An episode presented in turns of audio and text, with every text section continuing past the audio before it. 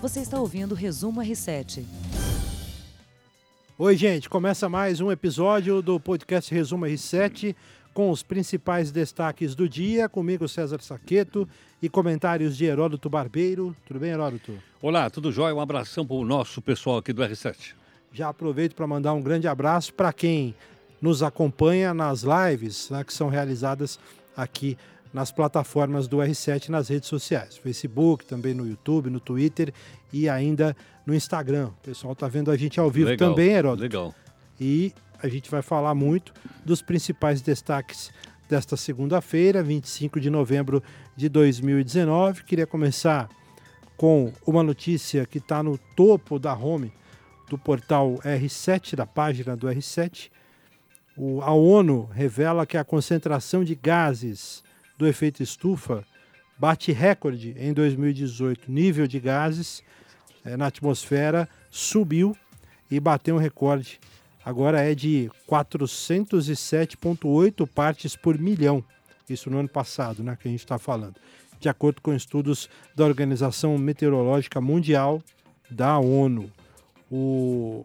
Em nota, a agência destaca que essa tendência deve prosseguir a longo prazo, indicando que as futuras gerações poderão sofrer o um impacto cada vez mais forte das mudanças climáticas, Heródoto. Olha, tem duas coisas aí para a gente explicar rapidamente. Um é o seguinte: quais são os dois gases mais perigosos para o aquecimento do planeta Terra? Um é o dióxido de carbono, que a gente escreve CO2. Certamente seja, nós todos vimos isso.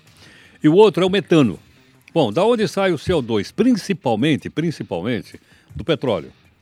Queima de gasolina, queima de diesel, queima de querosene, queima de óleo combustível. Então, basicamente é isso aí. Então, se a gente não trocar a nossa matriz energética do carro, principalmente do caminhão, para o elétrico, nós vamos continuar dando problema aí na, no aquecimento. Segundo, metano. Também tem vários lugares. Lixão também produz metano. Mas sabe quem produz mais metano? Não. As vacas. É mesmo? É, porque a vaca, ela tem dois estômagos. Então ela come a primeira vez, ela rumina, depois ela engole. E ela produz no intestino dela o gás metano. Então o pum da vaca, ele é metano. Por isso é que o pessoal, inclusive, tem estimulado as pessoas a comerem menos carne para ter menos vaca no, no, pasto. Porque a vaca é também responsável, pelo, por incrível que pareça, pode parecer uma coisa incrível, uh, do aquecimento global. Então nós temos que ir nessa direção se a gente quiser segurar as coisas para que as gerações futuras, como você falou, não venham sofrer coisas sérias, como, por exemplo, subir o nível do mar. Pois é.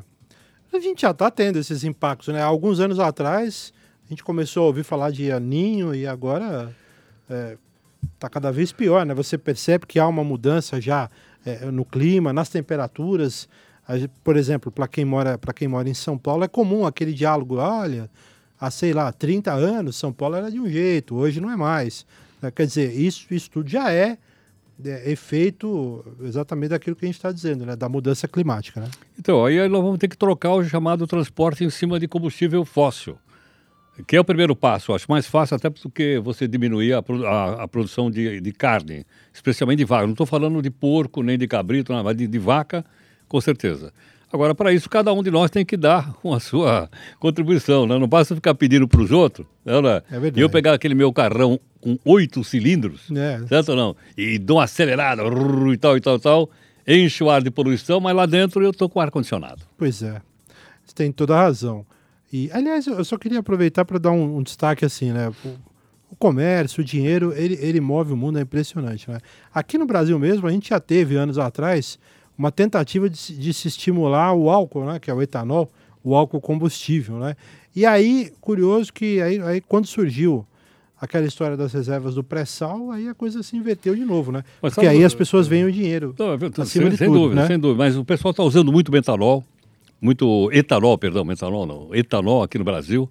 A China está colocando 10% de etanol na gasolina, coisa impensável. Os americanos estão colocando etanol também proveniente do milho, estão colocando bastante. Agora, uh, o etanol, ele, ele, ele, dizer, ele polui menos do que a gasolina, bem menos do que a gasolina. Mas o ideal é o carro elétrico. Sim, né? sem dúvida. Ou então andar a pé. É. Como eu. Seria bom. Seria bom. Mas aí é, a gente entra aí numa questão também de cidade, né? Por exemplo, é, nos Estados Unidos, se você olhar, Nova York é um local onde é, o número de, de carros por habitante, ele acho que é o menor dos Estados Unidos. Aí ah, você é? pega É, Los, porque, porque Nova York tem uma rede de, de, de metrô muito grande. fenomenal, né? Os, enfim, o transporte público lá em Nova York é muito bom. E, e aí você pega Los Angeles, por exemplo, é o contrário. Los Angeles. Muito carro. Muito carro, porque a cidade é muito grande, né? territorialmente é muito extensa e as pessoas não conseguem se locomover. Mas eu não sei se você viu esse, nesse final de semana, a Tesla, que só faz carros elétricos, lançou um picape elétrico. Parece Legal. que vai fazer sucesso nos Estados Unidos. Vamos ver se os americanos também trocam os carrões dele por tomara, elétrico. Tomara, seria importante, muito importante. É, Heródoto, falar um pouco também sobre a morte do apresentador Gugu Liberato, é, o corpo dele é, o Gugu, que teve a morte confirmada na sexta-feira passada, já está pronto para deixar o IML de Orlando, nos Estados Unidos. É uma espécie de Instituto Médico Legal, o nome não é esse, não é?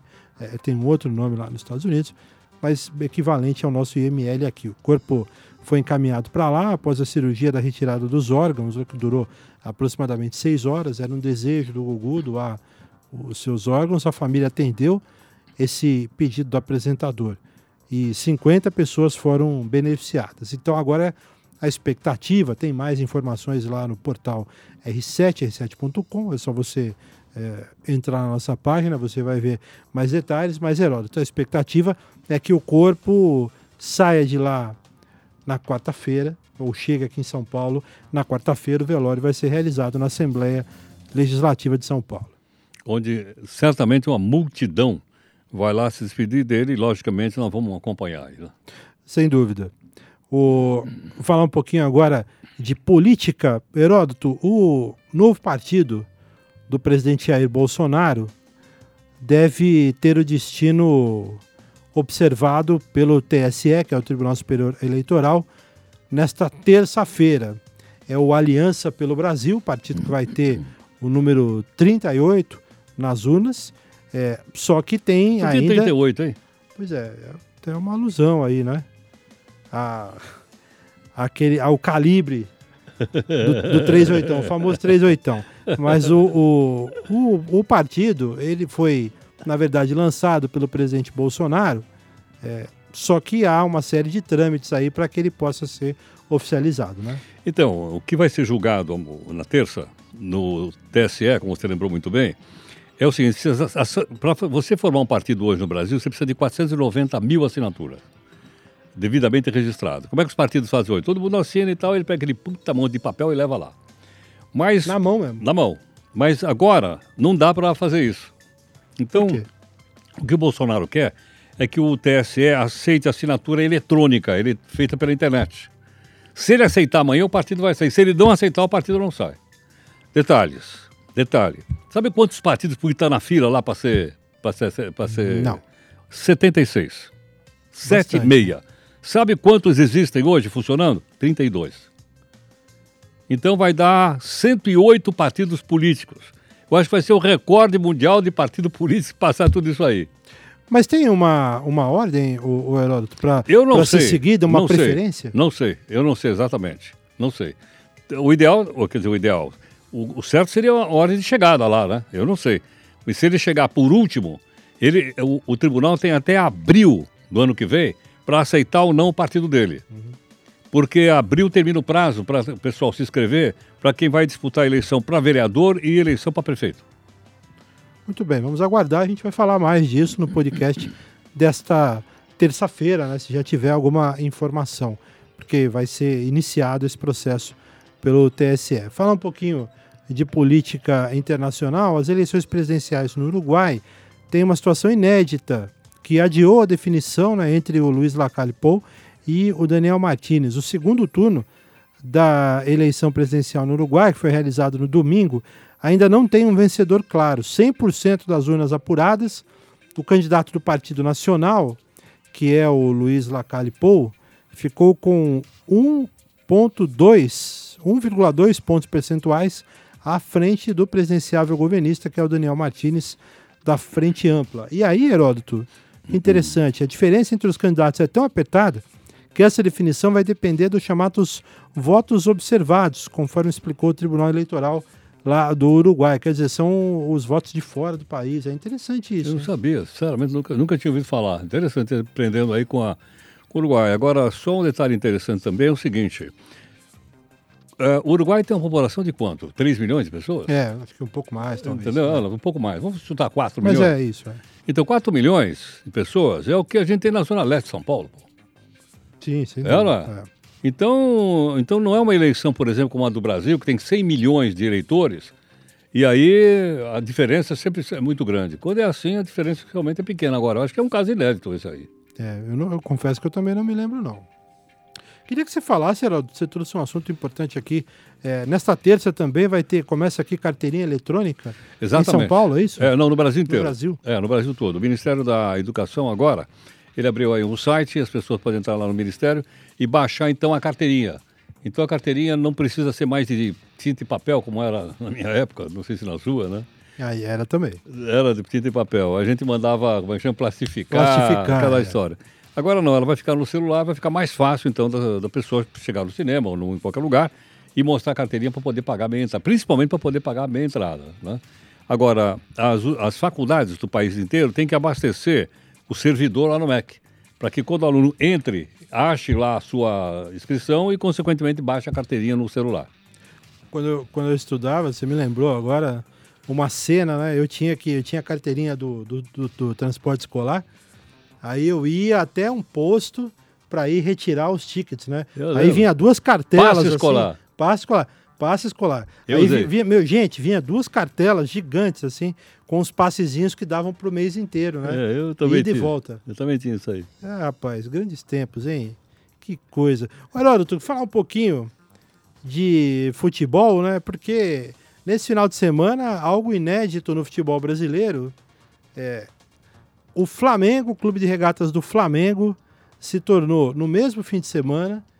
Em dois dias, o Flamengo ganhou a Libertadores da América e ganhou o Campeonato Nacional. A Libertadores no sábado, vencendo o River Plate da Argentina por 2 a 1 um jogo que o Flamengo ganhou de virada nos Finalzinho. minutos, no finalzinho do jogo, depois dos 40, acho que o primeiro gol aos 40 ou 42 e o segundo gol aos 48, os dois do Gabriel Barbosa, o Gabigol, e que também digo, não está jogando absolutamente nada, mas aí artilheiro é isso. Artilheiro, né? artilheiro. Artilheiro é artilheiro, não tem conversa. E no, no domingo, o Flamengo, mesmo descansando lá, os caras estavam lá no trio elétrico, tomando umas e outras, curtindo a festa do título e comemoraram também o brasileiro, porque o Palmeiras perdeu do Grêmio em casa, 2 a 1 O Palmeiras tinha que vencer o Grêmio para que o campeonato ainda tivesse alguma esperança de ter outro time que não o Flamengo campeão. O Palmeiras perdeu, o Flamengo não pode ser mais alcançado. Comemorou também o Campeonato Brasileiro. É o hepta do Flamengo é, no país, né? É o hepta, se a gente contar 87, tem uma polêmica danada do título Da bolinha, tá? é, das o- bolinhas. a Taça das Bolinhas, que é o título da Copa União. Para quem está nos acompanhando e não sabe, em 87 havia a Copa União. né? O Campeonato Brasileiro foi dividido em módulos e tal. E aí, na junção. É, só que o, que o que havia sido determinado é o seguinte: o, a Copa União, que era o, o módulo verde, né? é, teria que disputar os times do, do- da elite com o módulo amarelo, que havia tido uma, havia tido uma final entre Guarani e Sport Recife. O, o Sport ganhou. O Flamengo tinha ganho a Copa União em cima do Internacional. E aí tinha que haver esse jogo. O Flamengo se recusou, disse: não, campeões, os campeões somos nós, e não jogaram. Só que aí, judicialmente, o Sport acabou ganhando esse título. E aí o Flamengo é, é hepta. Agora uma coisa curiosa aí, duas coisas. Primeiro é o seguinte, quem deu a vitória pro Flamengo foi o Palmeiras. O Palmeiras é aquele time que não tem campeonato mundial ou não? É, é desnecessário, hein? É absolutamente necessário. Outra coisa. só, É que Veja bem, quantas rodadas faltam então ainda para encerrar? Quatro, Quatro. quatro, Quatro. quatro. rodadas. Muito bem. Então o que, que seria melhor? Eu vou perguntar para você que você entende esporte e eu só sou torcedor. O campeonato de pontos corridos ou o mata-mata no final? Ô, Heroto, eu, eu vou te falar, eu já defendi o campeonato de pontos corridos porque ele é regular e tal, ele premia a regularidade. Mas eu vou dizer, hoje eu defendo, é o mata-mata. Eu também. Tem que ter uma finalzinha, sabe? Eu também. Futebol é emoção. É. Não, é? não adianta o clube parar lá na frente, você perde emoção, perde o interesse pelas rodadas finais. Imagina só, você faz um mata-mata, os quatro melhores. Pô, meu amigo, vai pegar fogo o país, concorda ou não? Sim, sem dúvida. Eu preferi o mata-mata. Como foi até 2002. 2002? 2002 foi a final Santos e Corinthians, o Santos ganhando o Corinthians. Curioso, porque naquele ano O Santos chegou assim na bacia eu das lembro, almas. Eu lembro. O Santos chegou, se classificou em oitavo lugar, ninguém E esperava. ganhou o campeonato. E ganhou o campeonato. Então, é... e eu vou dizer uma coisa: depois do jogo do Flamengo, eu estava pensando sobre isso, né? Estamos com o tempo estourado aqui, mas só para dizer o seguinte: é, essa coisa da regularidade, eu, eu tô falando por mim, eu acho que a gente leva o futebol também muito a sério. É, porque a regularidade e tal. Se você for pegar o, o, o título do Flamengo, é, a campanha do River Plate foi excelente. O River Plate fez um bom jogo, o Flamengo não jogou nada. Tem um baita no time, no- pelo amor de Deus, senão os flamenguistas aqui eu vou olhar o celular e ficar tão louco. Nada disso. O Flamengo tem um baita time, mas é o seguinte: o Flamengo não jogou nada, só que o futebol ele é lindo por isso, né? Em dois lances, o Gabriel Barbosa Virou o jogo. virou o jogo Virou e o. Flamengo foi campeão merecidamente. O segundo título da Libertadores do Flamengo, o primeiro em 81, o Flamengo do Zico, né? Ganhou sobre o Cobreloa. E agora o Flamengo, outra curiosidade, coincidência. O Flamengo vai para o Mundial Interclubes e se vencer os jogos que tem que fazer antecipadamente, o Al Hilal é um deles, né? Se vencer a semifinal, pode disputar uma final de Mundial com o Liverpool Ah, com o Liverpool. que é o time que o Flamengo bateu em 81 na final do Mundial, daquela Copa Intercontinental 3 a 0 O Flamengo pode voltar a jogar com o Liverpool. Claro. Sendo bom, vamos torcer. No caso aqui, temos que torcer pro Flamengo. É ou não é? não Eu, sou corintiano, eu mas eu vou torcer pro Flamengo. Tenho minhas dúvidas aí, mas tudo bem, né? Torcida de futebol é assim mesmo. Heroto, obrigado mais uma eu vez. que agradeço. Gente, muito obrigado pelo carinho. Tenham todos uma excelente semana e até a próxima. Tchau. Você ouviu Resumo R7.